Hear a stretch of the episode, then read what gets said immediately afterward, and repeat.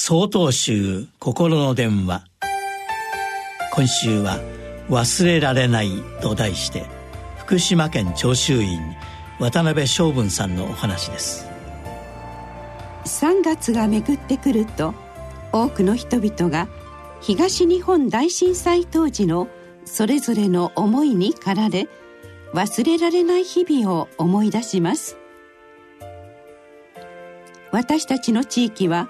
震度6強から6弱の揺れに襲われました。比較的新しい住宅地でしたが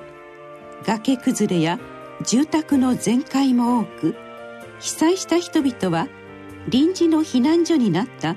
学校の体育館に避難しました。そこに東京電力福島第一原子力発電所の事故が重なり避難した方々のストレスは大変なものでした。初めは段ボール箱を集め毛布を集め地域の方々が炊き出しを行いました。その時陣頭指揮を取ったのが町内会の会長であった78歳の鈴木さんでした。鈴木さんは自宅の被害が少なかったので初めは自宅から通って皆さんのお世話をしていましたがやがて被災し体育館で過ごすようになりました。寝泊まりも段ボールを敷いて毛布にくるまり皆と同じように過ごしました。昔かたぎで口数も少なく考え事をしている時は口を真一文字に結んでちょっととっつきにくい感じに見える方でしたが体育館の避難生活が1ヶ月2ヶ月と続く中100人を超える方々のリーダーであり相談役でした。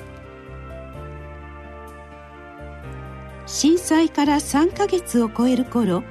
鈴木さんは過労で倒れました。家族も避難所にいる人たちも自宅で休むように言いましたがこの避難所にいる人たちがそれぞれのところに落ち着くまでは一緒にいる。みんな本当にご苦労しているんだ。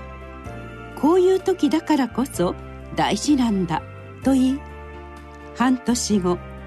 最後の避難者の方が引っ越される時同時に自宅に戻られました。